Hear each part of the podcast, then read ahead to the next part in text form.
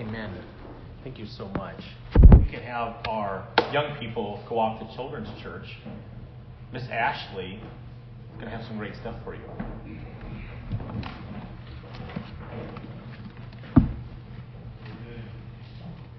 Well, how many got some pretty good moms in your life?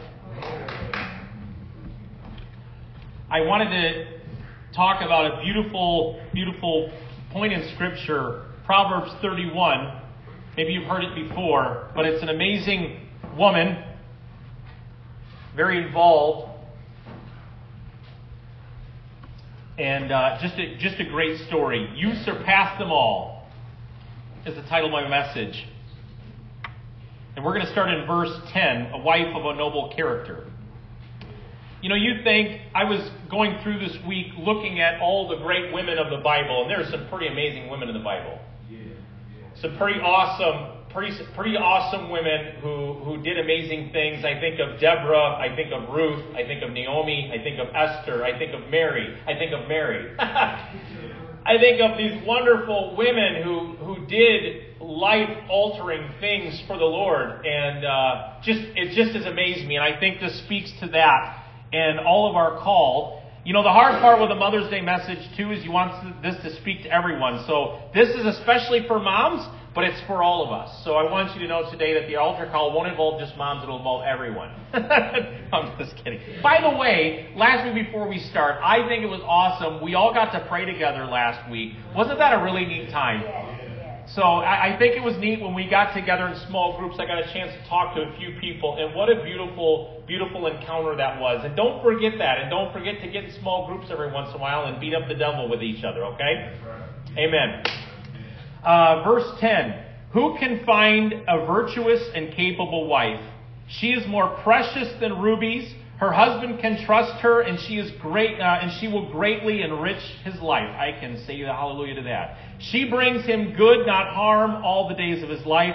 She finds wool and flax and busily spins. She is like a merchant ship bringing her food from afar. She gets up before dawn to prepare breakfast for her household and plan the day's work for her servant girls. She goes to inspect a field and she buys it with her earnings. She plants a vineyard. She is energetic and strong, a hard worker. She makes sure her dealings are profitable. Her lamp burns late into the night. Can I get all the moms to say an amen in here? Her hands are busy spinning thread. Her fingers twist fiber. She extends a helping hand to the poor and opens her arms or her arms to the needy. She has no fear of winter for her household, for everyone has warm clothes. She makes her own bedspreads. She dresses in fine linen and purple gowns. Her husband is well known at the city gates, where he sits with other civic leaders. She makes belted linen garments and sashes to sell to the merchants. She is clothed with strength and dignity. She laughs without fear of the future. When she speaks, her words are wise, and when she gives instructions with kindness. She carefully watches everything in her household and suffers nothing from laziness. Her children stand and bless her. Her husband praises her. There are many virtuous and capable women in the world, but you surpass them all. Charm is deceptive and beauty does not last, but a woman who fears the Lord will be greatly praised. Reward her for all she has done. Let her deeds publicly declare her praise. What an amazing thing. What an amazing uh, thing that we can start with. Let's pray this morning. Father, I thank you, Lord, for all the moms, God, that are here. Lord, spiritual moms. I think of the Naomi's, Lord, where Ruth went with Naomi and Ruth declared, My people are your people and, and, and your God is my God. And Naomi was an awesome example to Ruth. Lord, I just thank you for the beautiful moms that have gone before us and the example that they laid. Lord, I thank you for my mom who imparted into my life the spiritual heritage I now enjoy. And Lord, enjoying the fruit of all of her prayers and her sacrifice. Lord, I just thank you, God, for all that you're doing. We have so much to be thankful for. And for the reason we sit here today, we bless and we praise you for all your grace that you give to us. In Jesus' name, and all God's people said, Amen. First things first, I want to speak to this. If there is one thing that I can see in moms, is this, is perseverance. Don't give up. Mom, today I want to declare to you where you were at in your place, do not quit. Hit someone real quick and say, don't quit. Turn real quick to Galatians chapter 6 verse 9. Don't quit. I think there is a perseverance understanding that we go after. And I think we live in a society that is a complete throwaway society. Everything's convenient. We want our kids to convenience us. How many have had your kids inconvenience you a few times? Life is inconvenient. And so when we devalue people and when we devalue life and when we devalue marriage, then it becomes expedient for us just to throw things away. But don't give up. Galatians chapter 6 verse 9 says this. It's a beautiful thing. So let's not get tired of doing what is good. At just the right time, we will reap a harvest of blessing if we don't give up. What an awesome thing. Her lamp burns into the night. She's not giving up. She's not quitting. You know, a funny thing would happen for us growing up. We'd get scared in the middle of the night, or I'd get scared, and you would hear this every so often. In fact, there was a time I remember growing up when I thought I saw someone in the house, and I was sure I saw someone in the house, and sure enough, there was something. It was an upright vacuum cleaner in our dining room, and it was staring right at me. But I would have swore there was someone in our house. And you would have heard this sound. You would have heard this. You would have heard, Mom, Mom, Mom! And moms are light sleepers. Can I get an amen in here? You know, when our kids are coming in late at night or whatever, and, and, and Ann, I'll be fast asleep, and I'm like, How did you sleep? She's like, Well, no, I, I couldn't sleep. I had to wait for everyone to show up. It, it's a crazy thing for us. Moms, their lamps just stay out. I don't know. I think that's the other thing that is part of the story of creation is God put that lamp in moms to have her just stay awake a lot longer than everyone else. Moms are amazing. They persevere. But I also know moms that, just like everyone else, we want to give up. And we don't want to persevere. And we want to give up on this and we want to give up on that. And the Bible doesn't tell us when the right time and when that thing comes to happen in Galatians 6. He just says that at just the right time. And I don't know what the right time is for you. But I know that if you if you uh, pour those seeds in, you will reap a bountiful harvest because of the perseverance, because you don't quit. I think that's a beautiful thing. I knew where I, I knew where to find my mom, by the way. Her mom was always in the same bed at the same place. I didn't have to worry about where my mom was. But I'd run in there and mom would be like, What? like, what's going on? It was crazy. It was it was awesome. I think there's something beautiful in our society too right now about remaining. You know, everybody wants the new shiny fuzzy toy, don't we? We want to go after the new thing. We want to go after this experience and that. But isn't it great when you have a timeless person who will say, you know what? It's more important for me to be steadfast and to remain than to go chase after all that other stuff out there. Moms, I encourage you. I know there's bills to pay, there's things to go after. But now is the time for family. There will be time for us to run and do these things. But now is the time for us to say, you know what? I'm going to remain steadfast. This is not the most financially expedient time of my life, but it is a spiritually expedient time of my life. Remain, stay put. Strong's Concordance. Let me back up a minute. Charlotte Gambill wrote this. We have things God wants to give us as our responsibility callings and gifts. How many got callings and gifts in here today? If we don't mature, we will think of many other things we would rather do than the things God is asking us to do. I believe God is asking us to do things right now that we don't want to do. How many have had things where God really spoke to you and laid a heavy burden on your heart? You're like, I got to do this, but I really don't want to do this. I think remaining and remaining steadfast and being stead uh, and being uh, stay put is a very important thing. It's the primary verb to stay, a given place, a state, relation, or expectancy, to abide, to continue, to dwell, to endure, to be present, remain, stand, and tarry. I think of that word tarry, and I think when he was with his disciples, remember when he said, he said, could you not tarry with me for an hour? They all fell asleep on him, and he said, I've got to go watch. He goes, Watch, be expectant. Something's going to go on right now, and, and, and, and I want you to be a part of this for my life. I think for us right now, as we remain and as we start to persevere and we start to tarry, I think there's a very powerful place in prayer where we start to tarry and we start to say, God, what are you doing? I want to abide in your presence. What are you trying to show me right now in this season of my life? When kids are all over the map, moms, remain. Stay put. When your spouse is all over the, all over the map, stay put. Turn to someone and say, stay put. When your finances are all over the map, stay put. Tarry, it's not pretty time. It's a remaining time. How many people you went through some remaining time in your life and you remember there was a great testimony because you just stayed put?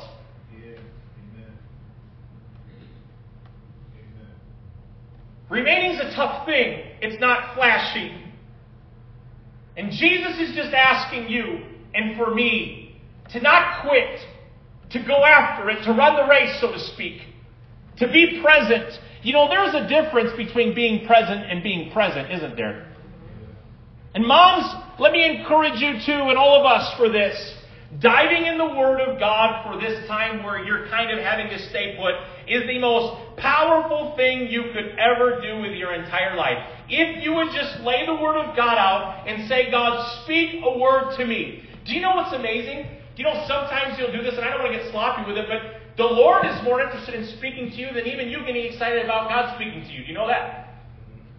You open the Word of God as you remain and as you stay put. I promise you there'll be a word of Scripture in there that will really hit you for that day. And it will cause you to just get gritty about life and say, I'm going to remain steadfast and committed to what God has called me. How many have thought in your life, man, it'd be a lot easier, you have to raise your hand, it'd just be easier just to quit? It'd be easier to quit. And I'm sure it would be. And I'm sure in the short term, you'd feel really good. But I think over time there's a treasure and a reward because you choose to invest and you choose to stay spiritually expedient and you ought to say, I am going to tarry through this season of my life. Dive into the Word of God for the blessings and for the promises waiting for you to give to your family. By the way, Eugene Peterson wrote about Scripture for us. Christians feed on Scripture. Holy Scriptures nurtures the holy community as for the nurturers the human body. Christians don't simply learn or study or use Scripture. Here's what happens. We assimilate it. We take it into our lives in such a way that it gets metabolized into acts of love and cups of cold water, missions into all the world, healing and evangelism and justice in Jesus' name, hands raised in adoration of the Father, feet washed in the company with the Son. Did you notice in, in Proverbs 31 that it also expresses in there she was busy in the marketplace, buying property, doing things. Have you noticed that woman was really busy, by the way? but it says that she had compassion for the needy and helped the needy out. This isn't something where you kind of write your once a year check to the missions organization out in Africa kind of help. This is her personally getting involved. And I think that's where the church kind of loses ground and footing with this is that here she is really getting involved and she's steadfast and she's going out looking for opportunities to bless people. I think in remaining steadfast, because how many of you know your problems can weigh on you and you get so focused in your attention inwardly that you forget the outward things that you can be a part of in your life? I think if you're going to remain steadfast and you're going to get, get your footing back, I think one of the things you can start to do, as this Proverbs 31 woman did, this is for every man, woman, and child. You look for opportunities to serve, whether it be in local missions, whether it be go volunteer, what do something to help someone in need. And you know what we'll start to see is that our problems aren't as great as we think they are.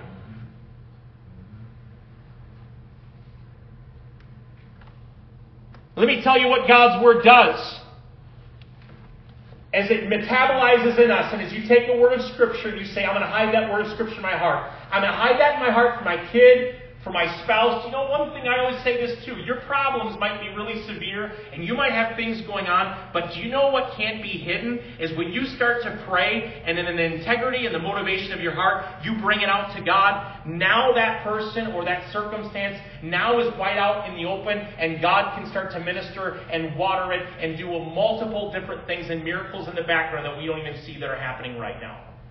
God's Word gives you great reason to stay put. When everyone around you is chasing the latest craze or the fad, you will remain timeless. You will become a spiritual giant because you fear the Lord. Perseverance through prayer. How many had some praying moms in your life?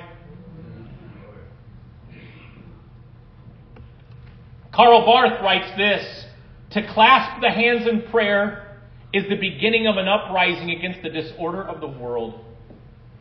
When you and I clasp our hands together in prayer, we are declaring an uprising against the world. We are declaring an uprising against the disorder of what's going on in our situation. Moms, dads, I want to tell you today, right now, that if you can begin to pray and stop complaining, you will have a profound impact on your children's and grandchildren's life you will have a spiritual impact. Spiritual moms today, maybe again, you don't have kids right now or anything going on there. You have people in your life that you can be a mother to.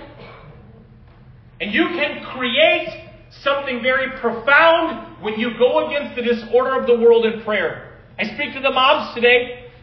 I speak to the spiritual moms, the Naomi's, who are speaking into the next generation. Your light burns bright even as those around you may be sleeping and slumbering, your lamp burns in through the night. I think that prayer becomes a powerful thing. We turn something else on. It's perseverance. Perseverance in your prayer will cause you to invest with the prayers into the future of your family's life, and you will see great things. Walter Wink writes this Biblical prayer is impertinent, it's persistent, it's shameless, it's indecorous, it's more like haggling in an outdoor bazaar than it is the polite monologues of the church. You know the polite prayers at church? Lord, we beseech thee on behalf of our brethren and sistren here at Turning Point Church that the mercy of God flow through and do great things. And then we get home and pray. And here's how our prayers are at home. Lord, what's going on? Why is this going on? We pray like David. What's happening, God? We kind of strip all the religious veneer off, and we actually talk to God from our hearts. It's more like haggling in the marketplace. It's going after God. It's persistence. And I want to tell you, if you're going to tarry, if you're going to be persistent, if you're going to be someone who doesn't quit, you've got to keep going after it.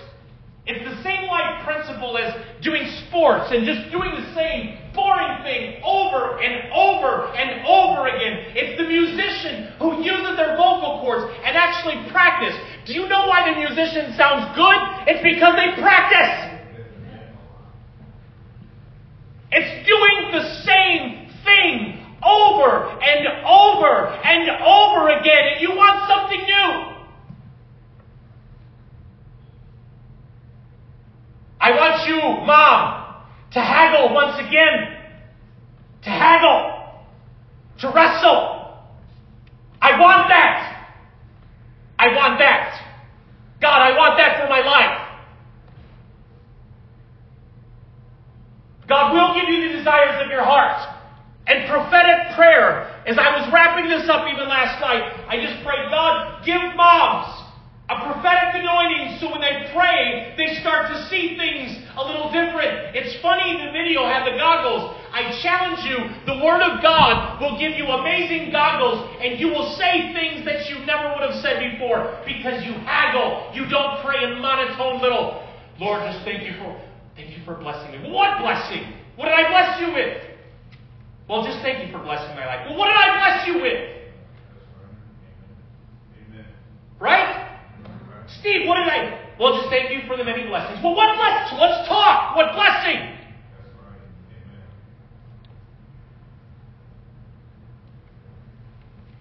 See, then the religious gets stripped back.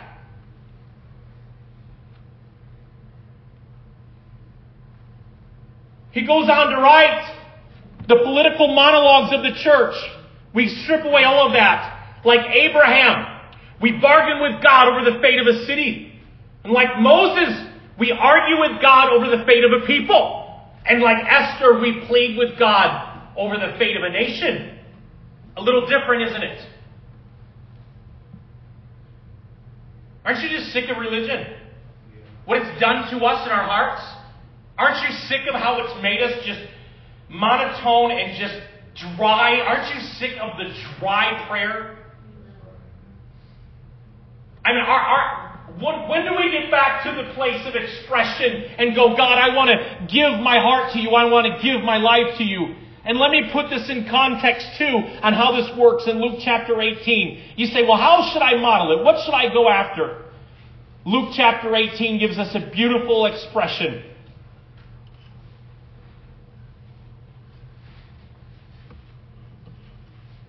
Luke 18, 1 through 8.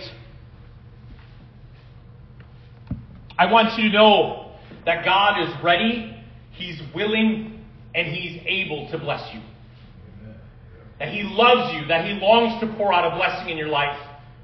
I want you to know before we start this story in Luke 18, verses 1 through 8, this is not a comparison story. This is a contrast story. And I think often we look at this and correlate it to, well, we're the widow and this is God the judge. That's absolutely not even the case. Luke 18, 1 through 8 says, One day Jesus told his disciples a story to show that they should always pray and never give up. There was a judge in a certain city, he said, who neither feared God nor cared about people. That's a fun judge, isn't it? Hope I don't appear before him anytime soon. A widow of the city came to him repeatedly, saying, Give me justice in this dispute with my enemy. And the judge ignored her for a while, but finally he said to himself, I don't fear God or care about people, but this woman is driving me crazy. I'm going to see what she gets justice because she's wearing me out with her constant request. Then the Lord said, Learn a lesson from this unjust judge. Even he rendered a just decision in the end. So don't you think God will surely give justice to his chosen people who cry out to him day and night? He will, will he keep putting them off? I tell you, he will grant justice to them quickly. But when the Son of Man returns, how many will he find on the earth who have faith? See, this isn't a comparison story. This is a contrasting story. God's not the judge in this story. He's saying, listen, even if this wicked judge who doesn't even care about people is saying, I'm going to do something, and folks, you're not the widow in this story that's begging for a result. You're a friend of God. You are part of the family of God and the fellowship of God, created in the image of God. God longs to bless you. What he's saying is if this judge is willing to do something for this poor woman, how much more do I want to do something for you? And so keep praying and keep asking. Seek and ask and knock, and I will be found. Some of us have just resolved to the undecided, doesn't matter. Our prayers have become vague. Don't just pray, God bless your children. Fooey. No more of those prayers. Okay? Cute prayers are done today. Why? Where do you want God to bless your kids this week? What does Johnny need a blessing in? Gosh, Johnny keeps getting picked on every week here. We used Johnny the other week. No. We are his bride. Bring specific prayers to God, specific needs to God. And you know what's so neat? God already knows before you pray. Do you know that's so awesome? He knows your heart and He knows my heart.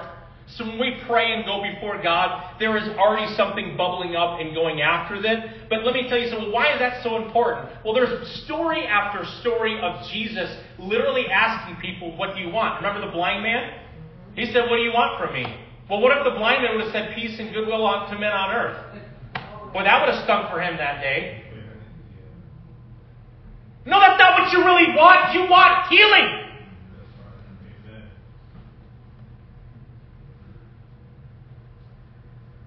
You want to again. And that's where God twists, if you will, it back to us and puts it back on us. And when we come into the throne room of grace, tarrying and being steadfast and waking into the night and seeking after God, God does great things. Number two, I want to express this to the moms. Moms, don't worry. Don't worry. She wasn't afraid of winter coming. That's a tough one, isn't it, for us, all of us, to not worry. How many worried at least once this week about something? We worried about something. And I can honestly tell you I was worrying about something at the latter part of this week, and I got just to the point working things out where I'm like, Lord, it's okay. I'm just going to give this to you now. And I actually, you can sleep again at night. Isn't that beautiful when you can do that? Timothy Keller writes, We live so much of our lives in an intolerable scramble of panting feverishness, all of the grasping and the grabbing, all of the controlling, all of the manipulative dynamics of life exhausts us, doesn't it? The grasping and the holding on, that anxiety, the worry. So we try to control it and we try to stimulate it. We try to do something with it and it's still not good and it's still not healthy. And we keep trying and we keep manipulating and we keep grabbing at straws and it's still not good enough. Proverbs 31:21 says she has no fear of winter for her household. Now she wasn't sitting around waiting for winter to come either. She was busy. And at some point in our life, as we're going busy and we're doing the things of God in our life, we have to just say, God, I thank you. No matter what happens, we're prepared because this is all I can know to do. I have to trust you with everything in my life. Max Lucado tells a beautiful story. In his fine book, The Dance of Hope, Bill Frey remembers the day he tried to pull a stump out of the Georgia dirt. He was 11 years old at the time, and one of his chores was the gathering of firewood for the small stove and fireplace of his homestead. He would search the wood for stumps of pine trees that had been cut down and chopped into kindling. The best stumps were saturated with resin and therefore would burn more easily. One day I found a large stump in an open field near the house and tried to unearth it. I literally pushed and pulled and crowbarred for hours, but the root system was so deep and large, I simply couldn't pull it out of the ground. I was still struggling when my father came home from his office, spotted me working, and came over to watch. I think I see your problem, he said. Isn't that great? That, that's what fathers are for. What's that? I asked. You're not using all your strength, he replied. I exploded, and I told him how hard I'd worked for and how long. No, he said, you're not using all your strength. When I cooled down, I asked him what he meant, and he said, You haven't asked me for help yet. And I think for us, with our worrying, it amazes me how many enterprises we do in life and we forget to even ask God for help. He's an ever present help in time of trouble. And I think we go through life and we're going through it. And I'm like, man, this is such a tough life, such a tough season. Oh, just horrible. I'm tripping over this and tripping over that. And we don't even stop to give God the day and say, God, I need your help. That's right. Amen. I need your help. I need your help. Start your day, by the way, with who Jesus is, not what your problems are. He goes on to write, you will face your daily problems differently with Jesus' help. This time, instead of starting with what you have, start with Jesus. Start with His wealth. Start with His resources. And start with His strength. Proverbs 31:25, just the verse after the winter verse, where she doesn't have a fear of the future, it says she is clothed with strength and dignity, and she laughs without fear of the future. How many need a good laugh in this place? You know, sometimes we just need to kind of pull the air out of the situation and just sit down and have a good laugh. Don't we? Life is too long. It's so full of drama. Can you ever just give yourself a break? And by the way, I'm going to give you a good verse of scripture for the fuddy duddies in here that can't laugh. Get ready.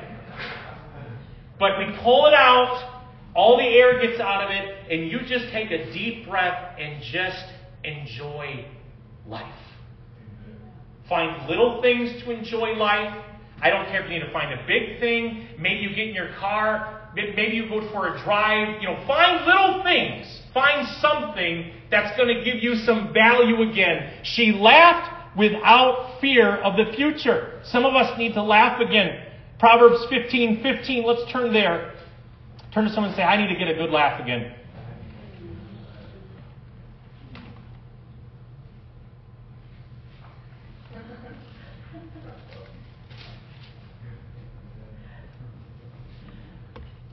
Proverbs 15 15. For the despondent, every day brings trouble. You know any of those people? For the happy heart, life is continual feast. What? The despondent, life keeps bringing trouble and trouble. For the happy heart, life is a continual feast. Folks, that convicts me. I don't know if it convicts you. But when I look at that and I go, Lord, how many days have I allowed trouble? How many days have I allowed situation in my life to steal my joy? And I have completely become despondent and I have focused so much on it, I can't even enjoy a second of the day. I want to tell you today that you can laugh again and you can have a beautiful spirit of gratitude. See, gratitude isn't about you winning the lotto tomorrow. Can I give them in there? I know some of you are disappointed with that statement. But your life and the joy that you have is not based on what's going to happen next week. If there's one thing Training 101 we can have, it's not based even on a particular breakthrough or an answer from someone. It's not based on that.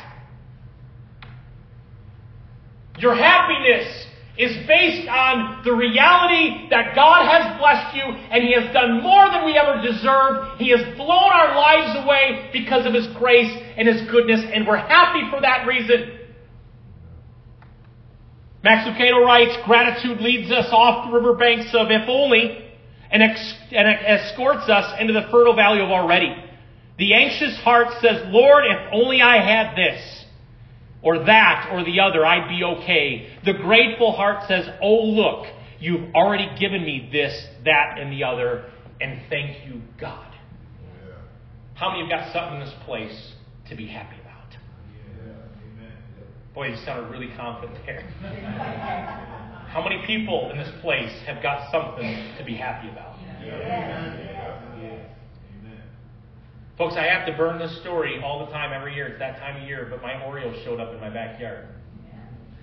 And I was getting so impatient, impatient, impatient. And my orioles, and I put the grape, grape jelly and the, the oranges out, and finally one showed up at like 6.15 at night, and I'm like, Ann, I don't know if they're going to come here. It was like May 1st, and I was already despondent. How many are that way in life? Come on. We haven't even gone out of the gate yet, and you're already a loser. We haven't even started the race yet. You're like, well, I'm going to lose this one, Bert.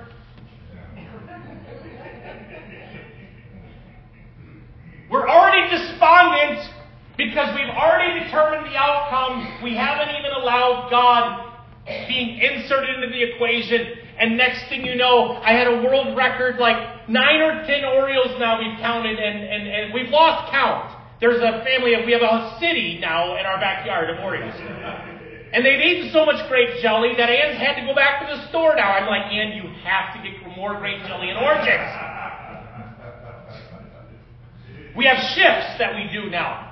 Because there's so many orioles. Now, now Hunter was laughing because he's like, Dad, your orioles. I'm like, yeah. And he's like, Dad, you're probably sick of them now. Like, like, get out of here. I'm like, yeah, exactly. Get the orioles out of here. On to the next season. But gratitude, yeah.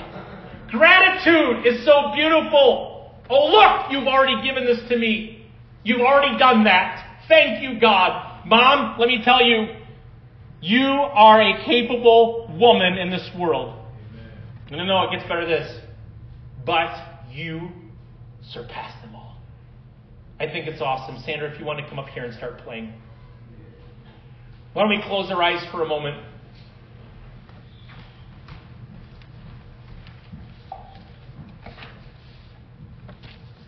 Folks, there are some pretty capable people in this world, but you do surpass them all. And, Mom, I want to encourage you today not to worry. I want to encourage you today to keep going and remain. And I want you to understand this that you surpass them all because the glory of God inside of you. And it never has been and it never will be determined on your own strength and your own sense of know how it's an understanding that God is blessing and taking care of you and the situation that you face. And I think, if anything else, we can just simply thank God for the joy that He's given to us. Not if only. We've had too much if onlys, and we're missing all the opportunities before us. If only! And there are those around us that are eating a feast in the midst of really crazy situations. Today, if you're in this place, and again, this message isn't just for moms, but you say, you know what, God's calling me right now to remain in the situation. Maybe you're dealing with worry, whatever it is. It's just your call to response to be filled today. I want to encourage everyone today just to be filled. to have the feast that the Father has appointed for us, that He longs to bless us, that He's not the judge to you and to me. He is the loving Father longing to bless us. and God wants to bless you today. If that's you today, just in this moment right now, you say, I want to just touch from the Lord on that. Why don't you raise your hand? I want to pray with you. Thank you. Thank you. Thank you. Thank you. Thank you. And I just want to pray for an infilling for those of you who raised your hand. And I really do believe it's that prophetic one. Where as you pray and as you clasp those hands together, there will be something that will shake in our hearts, realizing that when we speak forth the things of God and speak the plans and the futures, we become like the Ruths and we become like the Abrahams and the Moses as we wrestle. And I pray to those of you as you're filled today that God would do that in your life. Offering you not just suggestions, but the commands that you walk by in this moment you're in. And that you're filled today because a loving Father wants to fill you with the powerful Holy Spirit. Today, let's pray this. Dear Jesus, I thank you for refreshing me, for filling me up. I thank you for the newness that I experience because of what you've done. I love you, Lord. Thank you for what you've already done. Thank you for the breath in my lungs and the vision of the future. I ask God that you give me a dream, that you give me a vision, that you give me hope that I can't establish on my own. I am tired of grasping at straws. I will now hold tightly to your word which is established in my life. I will remain and I will not quit by the power of the Holy Spirit. Thank you, God, that I can run this race and that the race will be won and that the race has been won through you. Thank you, God. Show me what to pray. Show me what to pray for. Forgive me for sloughing off. Thank you, God, for awakening my spirit that my lamp stays lit.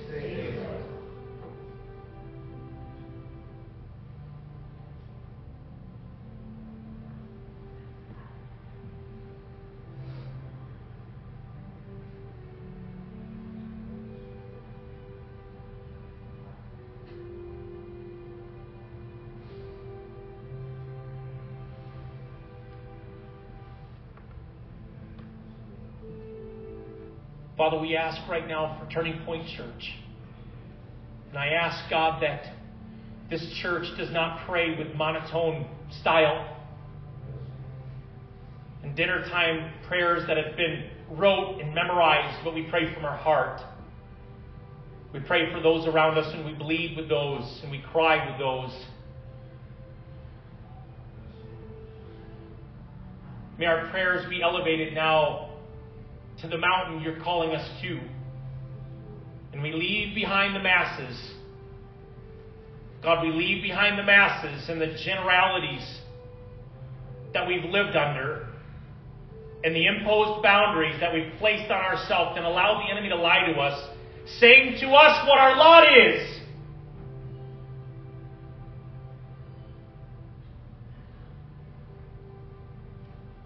And Lord, we bind that up and we bind the enemy that would try to cause a spirit of doubts and fear and worry.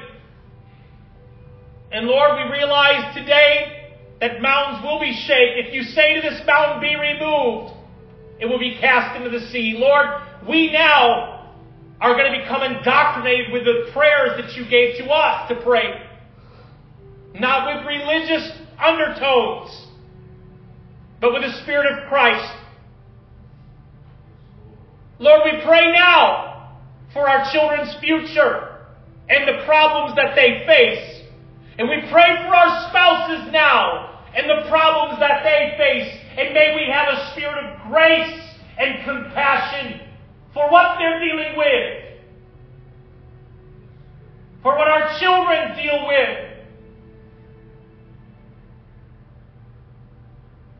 Father, open wide the gates, and I pray that as that example is being shown, that the next generation that is raised up will be champions and warriors. They will be prophets and prophetesses. They will be apostles and pastors. They will be missionaries. They will be teachers. They will be evangelists. They will not fit into the culture and they will not fit into their surroundings, but they will tiptoe around understanding God where you have placed them. Father, we are tired of our own religion. We are tired of where we have placed ourselves. And we are sorry. We are tired, Lord, for boxing ourselves in. And God, we come out from among them and we separate ourselves unto you. Father, I don't want this to be just a cute Mother's Day time. I want our homes, our supposed, in parentheses, Christian homes, to become that again our titles that we have, to hell with them. Our presumptions that we've lived under, to hell with our presumptions.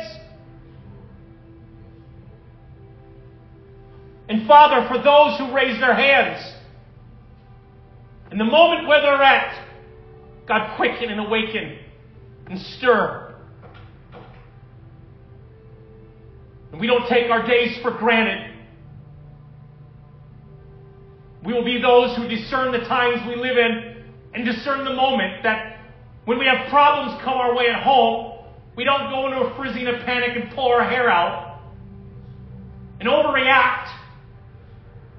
But we will be those who will carefully consider and pray and seek your face. We have relied too much, Lord, on the system of the world. We have relied too much on it, and it's failed us. We've arrived, we have, we have uh, just relied too much on the knowledge, Father, and not on your spirit of wisdom. Lord, I pray this church be that.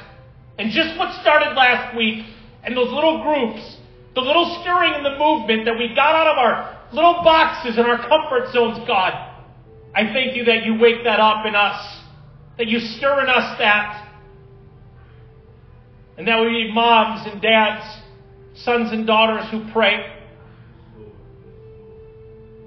Not perfect prayers, but extremely heartfelt prayers. Thank you, God, for what you're going to do in the weeks to come. That we will be like those in Proverbs 31 who laugh at the future.